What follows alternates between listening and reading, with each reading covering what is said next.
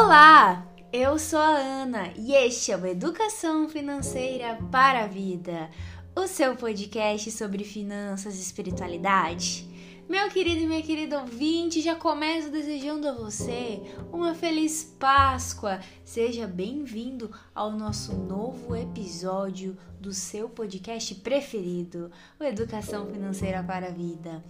Galera, o tema de hoje é lindo, lindo de bonito tá? Maravilhoso, incrível. E é claro que eu vou ter aqui comigo o membro permanente mais amado do Brasil e do mundo, Augusto Martins. Olá, Ana Carolina, muito obrigado por essa acolhida sempre muito afetuosa. A você e aos nossos ouvintes eu digo e repito: bom dia, boa tarde, boa noite ou boa, boa madrugada. madrugada. Não importa o horário que você está acompanhando esse podcast, esse nosso bate-papo. Não importa onde você está, importa que você está aqui conosco. E isso é muito importante. A sua presença, você que compartilha, que dá like, que segue a gente. Descobrimos, né, Ana? São mais de 1.500 pessoas que seguiram a gente no Spotify. Sim, uma tremenda alegria. Muito Por... obrigada, galera. Portanto, se você está na, no trânsito, no drive-thru da esperança, né? Que ainda não se vacinou, mas já está indo se vacinar. Bem, se você está no corre-corre do mundo do trabalho ou fazendo uma faxina em casa, agradecemos imensamente a sua audiência aqui, que é o seu, o nosso Educação Financeira para a Vida. Galera, é o seguinte, a gente vai falar hoje né, sobre Páscoa. O tema do nosso episódio é educação é ressurreição. Inclusive, essa foi uma nova série que nós fizemos no período da Semana Santa. Sim, nós tivemos aí quatro episódios lançados, curtinhos ali, dando seu lugar ao Minuto FV na semana. Começou na quinta e continuamos, né? Até domingo, dia que estamos gravando esse episódio, domingo de Páscoa. E hoje a gente vai refletir mais profundamente sobre esse caminho que a gente fez dentro desses episódios curtinhos, que inclusive saíram em vídeo. Se você não viu, se você não conhece a gente ainda, você quer ver nossa carinha, vai no nosso Instagram ou no YouTube que você vai ver os vídeos lá, a gente falando com vídeo, com imagens. Isso, é muito fácil achar é arroba edufinvida. Ou você coloca no YouTube e coloca Educação Financeira para a Vida ou Edufinvida, fim com N. Edufinvida.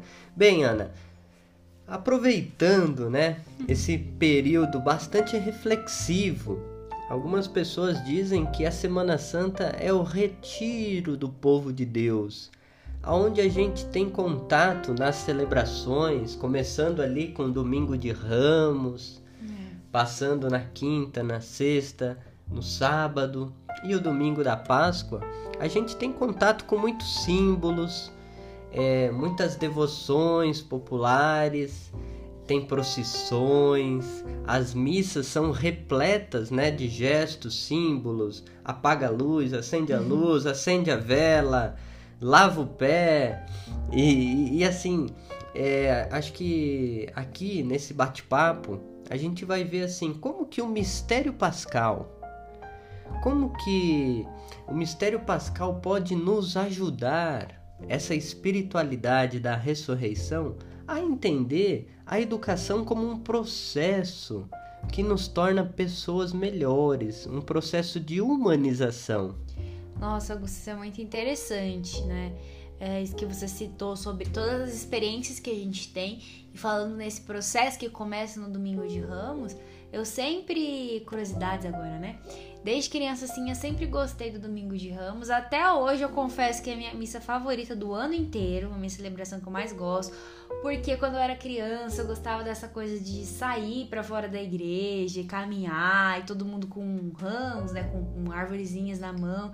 Eu achava aquilo máximo, e aquilo foi me ambientando para essa espiritualidade da Páscoa, que é, assim, um, um período também que eu mais gosto dentro da, da espiritualidade cristã que a gente celebra aí durante o ano, né?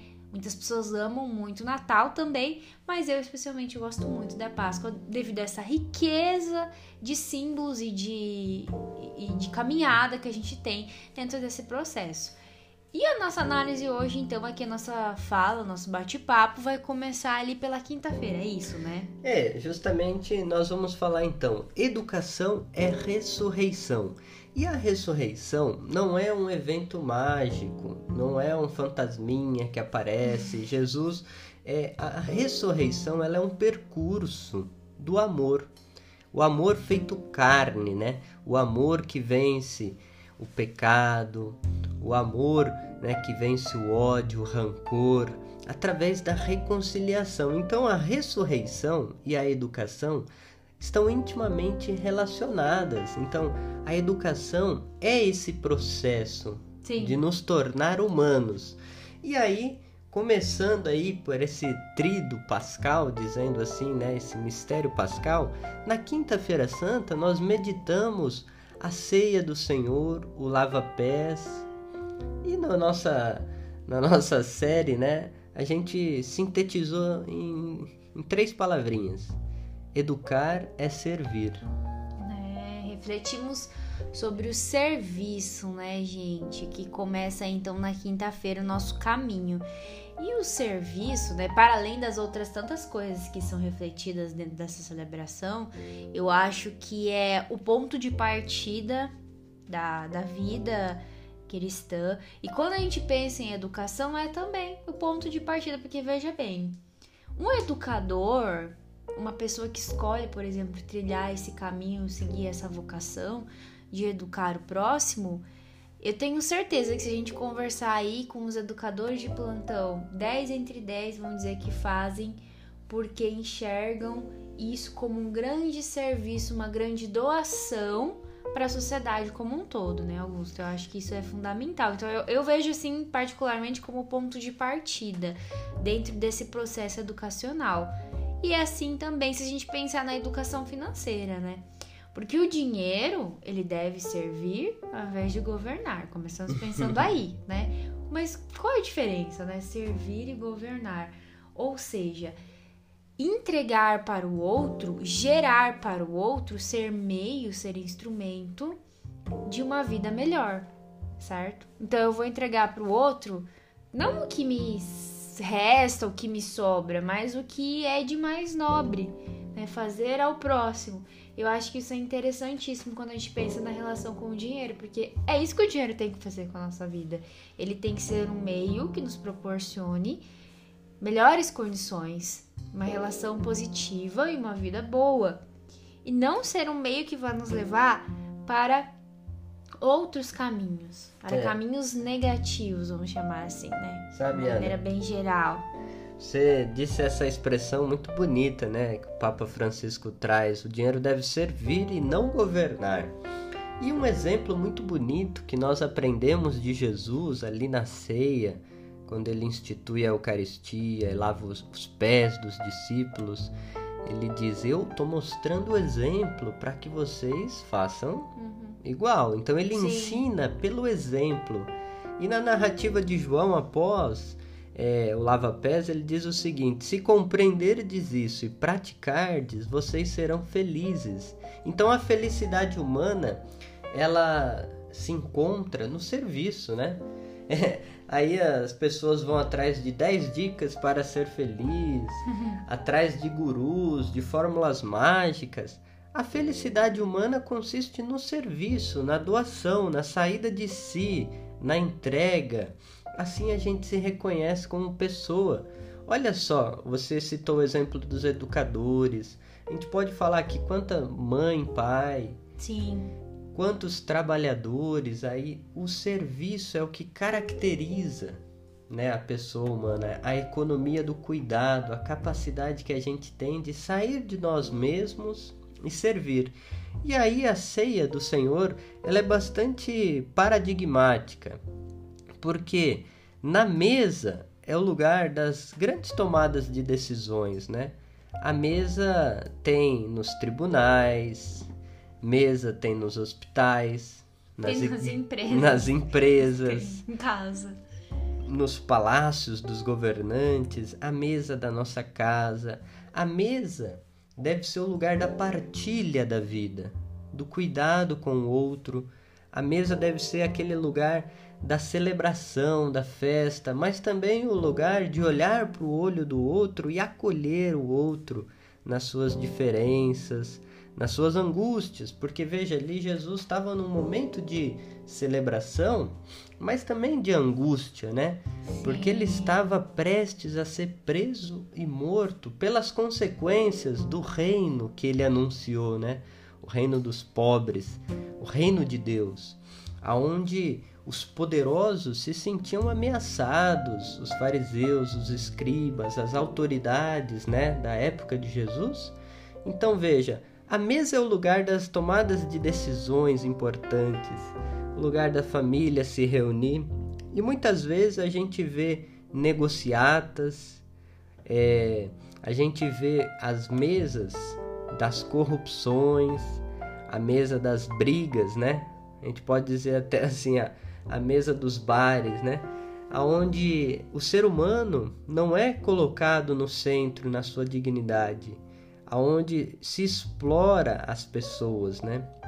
A mesa aonde numa economia que não olha a pessoa como um todo, olha apenas o número, o lucro, aí a gente vai vendo que a mesa se torna instrumento de morte e não de, de vida. Aquilo que você disse o dinheiro é colocado no centro. E veja, né? Jesus com seus amigos nesse momento de serviço sabia que inclusive um dos amigos dele não estava comungando daquele momento, porque já estava se sentindo mal por uma decisão equivocada. E uma coisa que às vezes me deixa um pouco triste, Augusto, falando aqui da dessa questão, eu sei que caberia um podcast só sobre isso, é que muitas vezes as pessoas pegam dentro dessa liturgia que a gente tem nessa semana a figura, por exemplo, do Judas, a partir do fato dele ter entregado Jesus por X moedas, dizem que, nossa, o dinheiro é que gerou todo esse problema e o dinheiro é ruim, olha só como ele aparece de uma maneira negativa nesse momento da, da história, vamos chamar assim. E a gente tem que entender que o que acontece é a relação que nós temos para com ele, porque o dinheiro é simplesmente uma coisa, ele não é uma pessoa. Quem se relaciona com ele somos nós. Quem enxerga ele, quem dá, é, é, vamos chamar assim, autoridade para ele, direciona ele e usa ele, somos nós. É igual eu falo, né? Sempre para os meus clientes: o cartão de crédito não se passa sozinho por aí, é a gente que usa. Então, a gente tem que ter essa consciência de que sim, é possível ter relações positivas a partir da educação, que é uma educação que vai nos ensinar a usar isso para o serviço. Sabe, Ana, você citou aqui a figura do Judas. Em algumas comunidades cristãs há a tradição de malhar o Judas, né?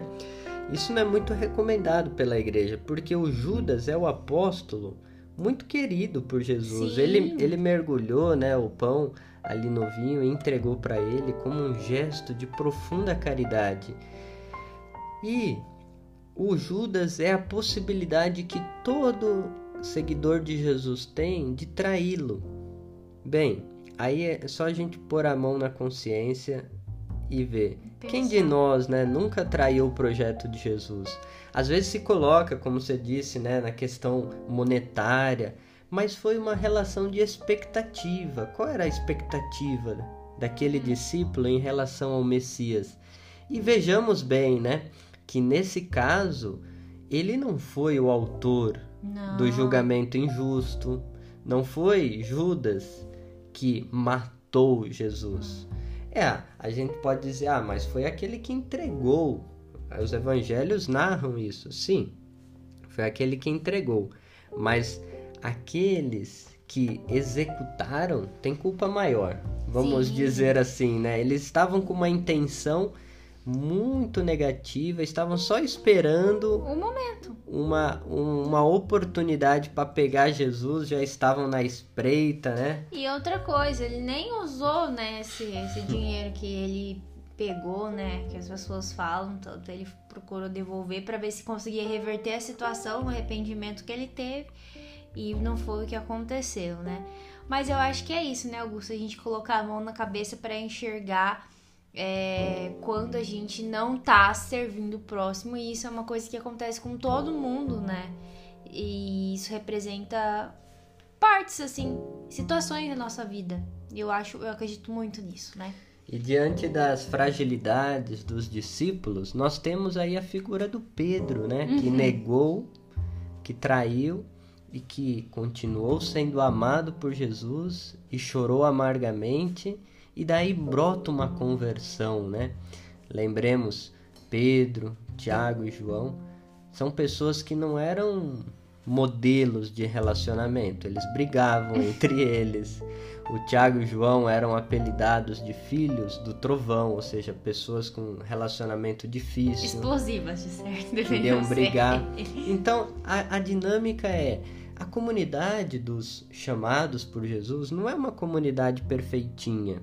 É a comunidade dos reconciliados, aqueles que se foram tocados pela misericórdia divina e colocam-se a serviço. Por isso, educar é servir. Então, educar não é criar pessoas é, imaculadas, pessoas sem falhas. Não, é saber lidar com as nossas limitações, falhas, pecados. Servir justamente nisso, nas falhas, nas fraquezas. Não é assim que a mãe diz: Ah, eu cuido daquele filho mais problemático. E Jesus também é assim conosco ele está dando forças e nos servindo para que a gente tenha vida e vida boa. E justamente naqueles momentos de maior dificuldade, ele diz: Não, você pode superar isso. Então, seja na vida financeira, em qualquer relação de trabalho, nós podemos mudar, melhorar. E aí, dando sequência, Ana, a Sexta-feira Santa, educar é amar porque o amor é uma escolha, certo? É uma decisão e essa decisão que mostra aí é, o quanto Deus nos ama. Ele decidiu, escolheu passar por tudo que fez, apesar de ter momentos de até pedir aí, pai, por favor, se for possível, dá para dar uma aliviada aí, mas é, decidiu e escolheu nos amar e isso nos traz uma grande lição, né, Augusto? É o a amor. Que, que parte, que é a continuação do serviço, né? Exatamente, Ana. O amor é levado até as últimas consequências, o amor gratuito. É, a Sexta-feira Santa nós meditamos justamente a, a leitura do Evangelho da Paixão, morte de Jesus e o beijo, a adoração da cruz, né? essa árvore da vida. Bem, Ana, esse instrumento de morte a cruz se torna sinal de vida. Até onde vai o amor de Deus para conosco? Até as últimas consequências, até. Então, nós vemos ali as autoridades judaicas é, que condenaram Jesus, dizendo assim: Nós temos uma lei, e segundo a qual ele deve morrer, porque ele se fez filho de Deus. Então, a grande blasfêmia de Jesus é falar que nós todos somos irmãos e irmãs e o Senhor de Abraão, Deus de Isaac e Jacó, ele é o Abá, ele é o papaizinho. Bem, isso causou uma revolução naquela época e até hoje. Então, esse, essa é a grande questão. Educar é amar. A gente pode ter numa cultura uma educação para salvar a si mesmo que era a grande tentação da qual Jesus passou, lembremos, né? Sim. Aquelas pessoas ali falando para Jesus: salve a ti mesmo, desce da cruz. Ou seja, usar, né? É, vamos dizer assim, o seu poder de ser filho de Deus para humilhar, para fazer magia, para dar show, né? Bem, pensemos vocês, queridos e queridas ouvintes, se você fosse o filho de Deus, você desceria da cruz? Pois é, né? Então assim, Jesus, ele leva até as últimas consequências o seu projeto, o projeto do Pai, o reino de Deus que ele quer instaurar, e ele inaugura, é um projeto que não é do individualismo, da indiferença. Isso tudo gera injustiça, onde cada um busca salvar a si mesmo, o teu umbigo, o teu grupinho. Essa luta, né? É, de cada um busca o lucro acima de tudo. Mas não, o amor é que salva. Ali, na morte de cruz, é o amor gerando vida. Ou seja, o projeto de partilha, de bem comum, de solidariedade, de justiça social. Nesse, é, nessa Sexta-feira Santa, a gente entende que o amor é inclusivo, ele não é exclusivo, ele não elimina o outro. Então, em Jesus, nós temos esse ensinamento, Ana: educar é amar. E uma educação financeira para a vida, como essa que a gente procura fazer aqui no FV, é justamente, Augusto, essa que leva para nós o senso de comunidade. Porque assim, a gente pode, a gente deve cuidar das nossas finanças, isso é fato, né? Mas eu tenho que cuidar da minha casa, isso é assim, a alma da economia, né? como a gente já falou em vários episódios. Porém, eu não posso pensar apenas em mim é, e negligenciar todo o resto dessas outras pessoas do mundo. Isso vale para todos os processos. Isso vale desde, por exemplo, quando eu vou uh, escolher um governante, certo? Eu preciso pensar no, no, todo. Quando eu vou escolher um investimento, eu preciso pensar nas questões éticas, nas questões ambientais, sabe? Enfim, tudo isso, gente, é muito, muito, muito importante porque tudo tá interligado. É isso o, o Educar é Amar vem nos mostrar isso. Se a gente pensar individualmente apenas, e foi a grande tentação de Jesus ali, e também foi em outros momentos, né, Augusto, da Bíblia também, quando Jesus é tentado, e, ah, se você é filho de Deus, faz isso, faz aquilo, ou você pode ter tudo o que você quiser, e ele realmente podia, né? Mas ele escolheu seguir fielmente seu projeto porque esse é o grande perigo que a gente corre na vida de hoje porque tudo nos converge a uma competição. A eu achar que eu tenho que ser superior ao outro, a eu não dedicar-me ao outro, aí eu não sirvo. Então, não tem como fazer essa sequência do projeto de Deus. E na nossa vida financeira é assim. A partir do momento que a gente começa a enxergar que o dinheiro ele tem que estar a serviço da vida, e é isso vale para mim, eu vou começar o quê? Espalhar essa boa nova, ajudar as pessoas também a ter uma vida melhor em todos os âmbitos. Então, tanto na sua vida financeira pessoal, também ensinar os direitos daquela pessoa para ela acessar tudo o que ela tem direito. Então, educar a Mara nesse sentido é não a gente negligenciar e usar a educação ao contrário. Eu falo assim, usar a educação ao contrário é eu sei que eu é, tenho um conhecimento ser superior ao outro, ou vou oprimi-lo, como você falou, é, e vou usar o fato dessa pessoa não ter esse conhecimento para tirar proveito dela, que isso é, é o comum do sistema econômico que a gente vive. Ah, a pessoa não sabe que ela tem esse direito.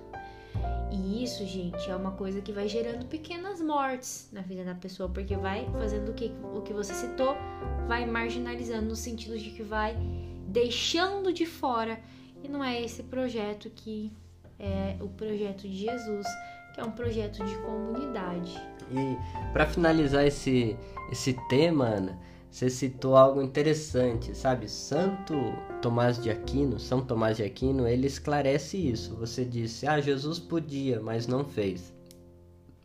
São Tomás de Aquino diz: Deus é todo poderoso. Ele pode tudo, mas só no amor. Ou seja, ele não pode negar-se a si mesmo. Isto é, Deus não pode negar o amor. Ou seja, educar é amar em que sentido? Deus não pode negar a sua natureza e a sua natureza é a doação, é o amor. Ele, né, escreve São João, Deus é amor. Então, o amor não pode negar a si mesmo. Uhum. Então, resumindo isso, no educar é amar, a gente aprende de Deus como que é o amor. Ele é humilde. Lembremos, né, a carta de São Paulo aos Coríntios. Ele faz o bem, ele não é arrogante, ele não humilha. E é o que eu falo para você, quando a gente começa a refletir isso, Augusto, não é fácil. Porque, ai, amor é uma palavra que a gente glamoraliza muito no sentido de, ah, é fácil amar as pessoas. Não é. No projeto de Deus, não. Porque exige muitas renúncias e muita entrega no sentido disso, de você deixar tudo isso que você tá falando.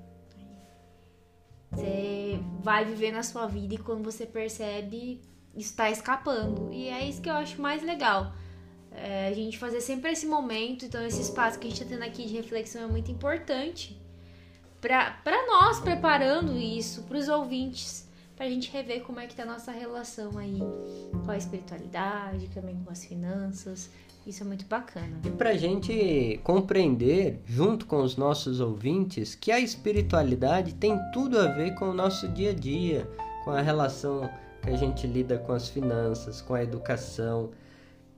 Então, olha só que bacana. No sábado santo, sábado de aleluia, aonde uma celebração grandiosa, né, que em quatro momentos, a celebração da luz, da palavra, a liturgia batismal e a liturgia eucarística, onde tem a bênção do fogo novo, a entrada com Sírio, a proclamação da Páscoa, as leituras, né, que parecem às vezes não acabar. Adoro.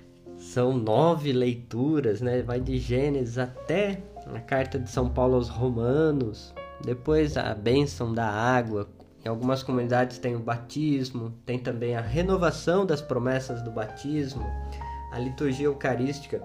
Bem, Nesse dia, a reflexão é educar e iluminar. Iluminar todas as realidades que, que a gente pode viver e a gente vive, as trevas que habitam em nosso coração, como diz São Francisco. Altíssimo e glorioso Deus, ilumina as trevas do meu coração. Nós somos feitos né, de trevas e luzes, assim diz também a psicologia. Iluminar as trevas que habitam em nosso coração as trevas do individualismo, do pecado, da indiferença, do egoísmo. E essa luz vem nos impulsionar ao serviço do bem comum, também chamado na teologia de koinonia. Koinonia é a partilha da vida, na vida a dois, na família, na comunidade, no trabalho. Então é isso que Jesus vem nos trazer essa dupla reconstrução da comunhão com Deus e da comunhão com os nossos irmãos e irmãs. Isso é a Páscoa, é o Shalom, é a reconciliação integral do ser humano com as criaturas, com Deus, com o próximo.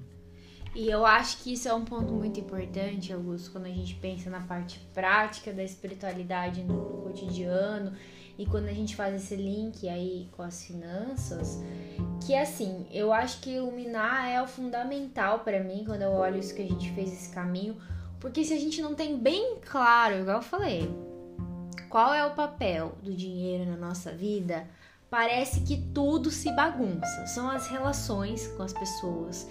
E aí a relação sua com as instituições financeiras, com o gerente do seu banco, é a sua relação com a sua família, com seus amigos. Porque quando a gente fala em dinheiro, como eu digo, o buraco é mais embaixo. Né? Tem uma série de fatores culturais, psicológicos, enfim, sociais. sociais. E aí a gente parece que tem medo. Parece não, tem. E que tudo tem que ficar obscuro. Então, ah, eu não, eu não tenho que abrir para as pessoas da minha família o que está acontecendo comigo. Eu prefiro, por exemplo, me endividar para fazer uma vontade da maioria das pessoas.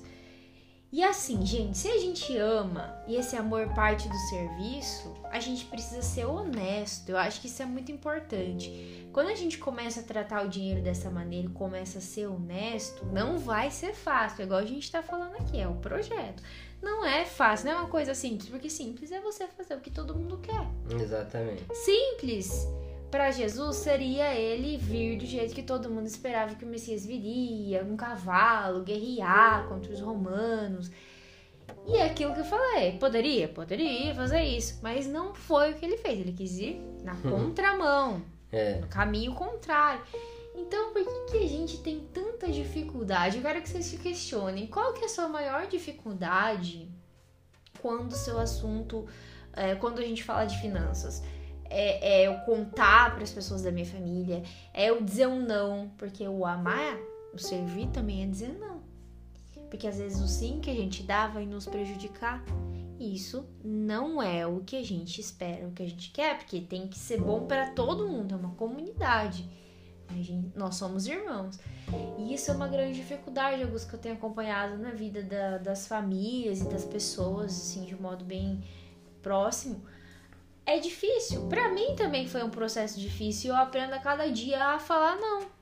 Mas isso é fundamental, porque senão a gente vai cair no quê? No consumismo febril, naquela vida automática, porque a gente aí precisa honrar aqueles compromissos que a gente fez. E aí a gente não vai ter uma vida plena. Não vai ter nem tempo de viver essa espiritualidade, porque vai estar preocupado com o quê? Com as demandas, com os problemas. Enfim, eu sei que é uma coisa muito complexa, mas é um convite que que eu quero deixar assim junto com você para os nossos ouvintes, porque a gente precisa clarear. Eu vejo que é clarear o significado do dinheiro na nossa vida e como ele impacta nas relações que a gente tem com as pessoas. E esse processo, Ana, de iluminar, de clarear as relações, é, ele é gradual, Sim. ele é constante, é, ele não é do dia para noite. Não é. E veja só, quando a gente fica num ambiente escuro, igual foi a liturgia, né? Chega Começou. num momento que abre, acende-se as luzes. Quando a gente está diante da luz, a gente fica demora para enxergando aos poucos. Tá meio tonto. Então, o processo de educação financeira, ele é um processo de humanização. Às vezes é muito mais cômodo permanecer na obscura, obscurantismo, nos tabus, nas relações familiares confusas, naquela relação com o teu chefe, né, com, entre os colaboradores também, aonde ah, a gente não pode falar de produtividade, de mais-valia, de lucro, de participação. Eu não posso reivindicar os meus direitos. Com não... os amigos também. Sim, até do ponto de vista social, né, de políticas públicas. Ah, não pode cobrar do Estado. O Estado tem que ser mínimo, né? A gente tem gente que diz assim, não, o Estado tem que garantir o básico, isso é direito, né, de cada pessoa. Então é preciso iluminar as relações confusas, né? O, a educação está sendo sucateada, a cultura. Então a gente precisa iluminar muitas relações confusas que existem na nossa sociedade, nas famílias, porque a clareza, e é isso que Jesus nos traz, a luz, dissipa as trevas né, da corrupção, do, daquelas coisas que estão escondidas, que ah, é segredo. Uhum. Isso aqui é segredo, isso aqui é segredo. Não, gente. A gente precisa dialogar com respeito, é, conversar. Isso é um processo de reconciliação. E aí, Ana, você falou, né? Se Deus fosse diferente, não seria, né? Se Jesus fosse diferente, não seria o Deus bíblico. Então, essa é uma coisa interessante que a gente deve se questionar. É, aquela coisa que Jesus fala: quem quiser me seguir, tome sua cruz cada dia e siga-me. Siga então, o segmento implica renúncias. É fácil seguir a onda, né? Mas o segmento de Jesus, para a gente experimentar a alegria pascal, é preciso a gente renunciar. Veja, né? Um atleta quando ganha uma Olimpíada, quantas renúncias aquela pessoa fez, né? Quantos jovens que nos escutam para estar tá numa universidade tiveram as suas renúncias, perderam noites a fio estudando, estudando, estudando. Então, nós é, é aquela coisa, né? Aquele dito popular: quem vê close não vê corre. É preciso respeitar o corre das pessoas, né? As renúncias. Cada um de nós temos renúncias e somos convidados, né, para dar uma festa, para viver bem, temos renúncias.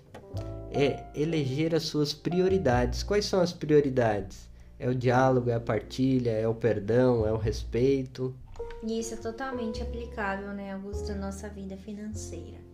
E continuando para encerrar esse episódio, temos o educar gera vida nova, educar é gerar nova vida. Né? Isso né? mesmo. Então, olha só que bonito o caminho que fizermos. Educação é ressurreição, é serviço, é amor, é iluminar, e isso tudo é gerar vida nova. Isso é a Páscoa. Veja bem, esse episódio comemorativo é também um convite para que você ressuscite suas finanças, né? seus projetos, seus sonhos, para que saia da escravidão do dinheiro, a escravidão do lucro pelo lucro, a escravidão do consumismo. Do acho, consumismo, nossa. né, Ana? Consumismo, eu acho que é uma coisa que, que tá pegando ainda muita gente, às vezes a gente não percebe, Augusto, isso se torna uma coisa que prende a gente no endividamento, né? Então eu acho que é um momento muito propício, gente, né? Óbvio, a gente sabe que tem umas pessoas, muitos brasileiros, que estão aí passando por dificuldades, por insegurança alimentar, que estão se endividando passivamente. Não é porque elas querem que elas estão se endividando, mas a gente ainda tem, Augusto, muitas pessoas que têm dívidas ativas que a gente chama, que é aquele endividamento por um consumo banal, vamos chamar assim. Desenfreado, né? Desenfreado, sem consciência. Então, gente, bora fazer essa reflexão. Vamos olhar aí como que tá o orçamento, como que estão as nossas relações com as finanças, como que a gente está lidando com tudo isso que está acontecendo agora no Brasil, como está impactando a nossa vida e o que, que a gente pode mudar e ressuscitar, trazer nova vida aos nossos sonhos, aos nossos projetos, coisas que a gente realmente quer né? E ter essa relação saudável com o dinheiro é importantíssimo. E também para quem precisa daquele gás para sair de uma situação difícil. Né? Lembrando que essas renúncias, como a gente citou, são é, situações que não duram para sempre. Você pode perceber, né? Então, os atletas têm as suas renúncias, depois tem a sua glória, os estudantes, os trabalhadores. E assim também na vida financeira. Se você tá passando por uma dificuldade, gente, e tá tentando segurar as pontas aí para vencer, é um momento, vai passar, com certeza você vai ter uma vida muito melhor lá na frente. Mas lembre-se que é preciso se relacionar bem com as finanças, porque não basta resolver a consequência, você tem que agir na causa, né? E nesse sentido, educar é gerar vida nova Assim como diz o Papa Francisco na sua carta Laudato Si, louvado sejas meu Senhor, sobre o cuidado da casa comum e também na Fratelli Tutti, né, sobre a amizade social, é preciso adquirir novos hábitos, novos estilos de vida, aquilo que você vem falando, Ana, fazer o seu orçamento, tirar aquela preguiça, né? Tira, sai tiriça, né? Diriam assim um, alguns amigos. E tomar consciência, coragem, que as coisas não vão acontecer de, de maneira mágica, é, miraculosa, da noite para o dia. A ressurreição, portanto, é esse ânimo de ter a certeza que o Senhor está no meio de nós, nos animando para ter coragem de viver uma vida nova. Então, a vida nova em Cristo, ela não é uma fantasia Vale lembrar aqui, Ana, que Jesus ressuscitado traz em si as marcas da paixão. Já se questionou por que, que Jesus ressuscitado na, na imagem tem as marcas na mão, no lado, no pé? Por que, que não apagou, né? No começo, eu confesso que eu achava que era só para o Tomé depois poder acreditar. É, isso é uma, é uma questão teológica, justamente para dizer: nós já estamos ressuscitados nele e precisamos cada dia ressuscitar. Ou seja, quando a gente partilha os bens, quando a gente cuida da criação, quando a gente usa o dinheiro a serviço da vida, quando a gente se solidariza, quando a gente compreende que tudo está interligado, a ressurreição é esse processo contínuo de toda a família humana que já está ressuscitado nele, mas aos poucos em cada gesto de humanidade a gente vai ressuscitando, vai se tornando pessoas melhores para os demais. Então, as marcas que Jesus traz é justamente para dizer a humanidade está nele, inseparavelmente, até o fim dos tempos. Então, Jesus não veio aqui passar umas férias e foi embora. Mas nós, ele veio, portanto, nos ensinar como ser humano de fato. E ser humano de fato é viver por e para o amor. E é isso que gera vida nova. É esse o caminho da educação ser ressurreição. Ai, que lindo, Augusto, eu amei esse episódio, amei os vídeos. Então, galera, deixa um convite para você. Acompanhe os nossos vídeos, ou em forma de podcast, ou em forma de é, audiovisual, né? Como vocês preferirem. O beijo especial de hoje vai para todo mundo, porque é Páscoa, mas também para um novo país que está nos escutando. Exatamente. Alô, pessoal de Cabo Verde! Muito obrigado pela sua audiência, pela sua paciência. Um país africano, né? Um país africano, muito bem. A gente já temos ali Moçambique disparado no nosso top 4 de audiências. Um beijo muito especial para vocês, galera. E lembre-se sempre: educação financeira é, é educação, educação para a vida. vida.